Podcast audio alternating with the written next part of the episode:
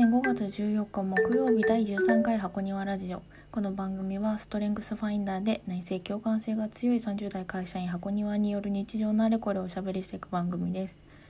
こんばんは箱庭です。あのラジオであの見た夢の見見た夢の話をするっていうのはちょっとつまんないみたいな風潮があると思うんですけどちょっと昨日見た夢の話してもいいですか？あのなんかめちゃくちゃかっこよくてめちゃくちゃ私好みで好きって思ってる人と大きい図書館にいてで、まあ、そこで静かにしてなきゃいけないんですよ。で静かにしてなきゃいけなくって私とその人はその図書館で図書館でデートしてるんですよ。それで私がちょっと大きい声出しそうになってその人に「シー」って言われるっていうところだけ覚えてるんですけどあのその好きな人って知らない人なんですよ。あの夢で全く知らない人を夢で見るってあれは何なんですかねこれ初めてじゃないんですけど他にもこういう風なことある人いるのかな夢ってなんかあのいわゆるこう記憶を整理するために見てるみたいなあるじゃないですか。でも知らん人ってことは記憶にあるってわけじゃないんじゃないのって思うんだけど。でぼぼやけてるわけでもないし。でねもう記憶えっ、ー、とその顔は覚えてないんだけど。でもはっきり見てんのね。覚えてる時もあるんだけど。あら不思議だなっていつも思うんですよね。あの顔の人が現れるのかな。現れたらいいよねかっこいいからね。あの昨日それであの犬年の人の話をしたんですよ。私のパートナーの話ですけど。でその犬年の人の話で、えー、最後にあのマイノリティはそれだけでしんどいみたいな言い方をしちゃったんですけどマイノリティっていうあの主語が大きすぎたっていうことを反省しています。後で聞き直して反省してますなんて言い直したらちょいいかがちょっと思い浮かばないんだけどマイノリティっていうにはがマイノリティはしんどいんですよっていうのはちょっと主語が大きかったなと思ってます。えー、まあでもあの消さないで置いとこうかと思います。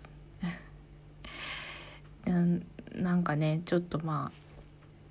思考の足跡っていうことでうーん。何て言ったらいいのかね。しんどくないマイノリティもいるしね。マジョリティでもしんどい人がいるしね。だからまあうん。でも全部聞いてくれた人はなな言わんとすることを少しは伝わったんじゃないかとは思ってるんですけど。うん。で結構これ13回目ってことで結構続いてるんですけどラジオ。でなんでこのラジオ始めようかなと思ったかっていうとあの何回か前にも言ったんですけどオンライン飲み会をね友達とやってオンラインでこうつながってさこう話したりとか友達とこうやり取りしたりってことがいや今後もっと当たり前になるわって思ってででもこれってなんか新しい人と出会うツールとしてはまだ難しいと思ったんですよ。私はこのオンライン飲み会に知らない人がいきなり入ってくるとかあの新しい輪の中に自分がそこに入っていってコミュニケーション取るとかは結構難しいかもって思ったんですけどでもきっとそのそういう時代がやってくるでオンラインで新しい人とウェブ上で新しい人と、えー、出会って、えー、コミュニケーションしてえーと、こう信頼関係をね築いていく時代がやってくると思ったからでだからそのネット上にこれは私ですみたいな何かその私を表すものをネット上に作ろうっていうふうにその時思ったんですよねオンライン飲み会しながら。オンラインでねこれから人と出会っていかないといけないからでそうだからちょっとこうこれを少し見てもらったり聞いてもらったりするとなんとなくの人となりが分かるものを作ろうと思ってラジオを撮り始めたんですけどどうなんですかね？でもまあいい感じだと思う私の。といい感じっていうのは何て言うのかな、えーと、目的を達するものにはなりつつあると自分では思ってるってこと。だけど。でこのラジオを始めるようになってでまあなんかあ、新しいチャレンジですよね私にとってはラジオ。ですごいこう難しいのがその自分の中にある完璧主義みたいな心と戦うのが難しくてで完璧主義に100%寄り添うんだったら、まあ、マジで全部台本書いたりとかししたいんだけどでそのことやってると一個も投稿できないじゃないですか。だからあのある程度このネタを書いて話の流れをこう地図のようにね書いてでそれにで喋るで突っかかったり言い直したりなんかもごもごしたりしてもとりあえず編集しないで70%ぐらい65%かもしれないけど出し続けるっていうのをまず習慣にしたくてでその完璧主義と今戦ってるんですけど戦いながらやってるんですね。でそういう毎日を過ごしているからこう人前で何かする人とか動画配信とかねあの新しい何かにチャレンジしてこうアウトプットしていくあしてる人にさらなるこう尊敬の念っていうんですか？リスペクトをね感じるようになったんですよね。うんなんかこう裏側がちょっと理解できるからなんだけど例えばほらオンラインでヨガをやるとかいう人もいるしなんかこうね動画の配信で読んだ本についてこうお話していく人もいるけどやっぱりある程度こうネタを練って構成を考えてで言い回し考えてで自分のコンプレックス的なものと戦ったりして結構だから何て言うんだろうな見てる側だった時はなんかボケーと見ててこれがいいとか悪いとか変とかいいとかって一口に言えてたけどあのこういうラジオ撮り始めてからはあのそこに出して配信ボタンを押せてることがもうすでに尊いというふうに思うようになりました。まあこの完璧主義の心みたいなのっ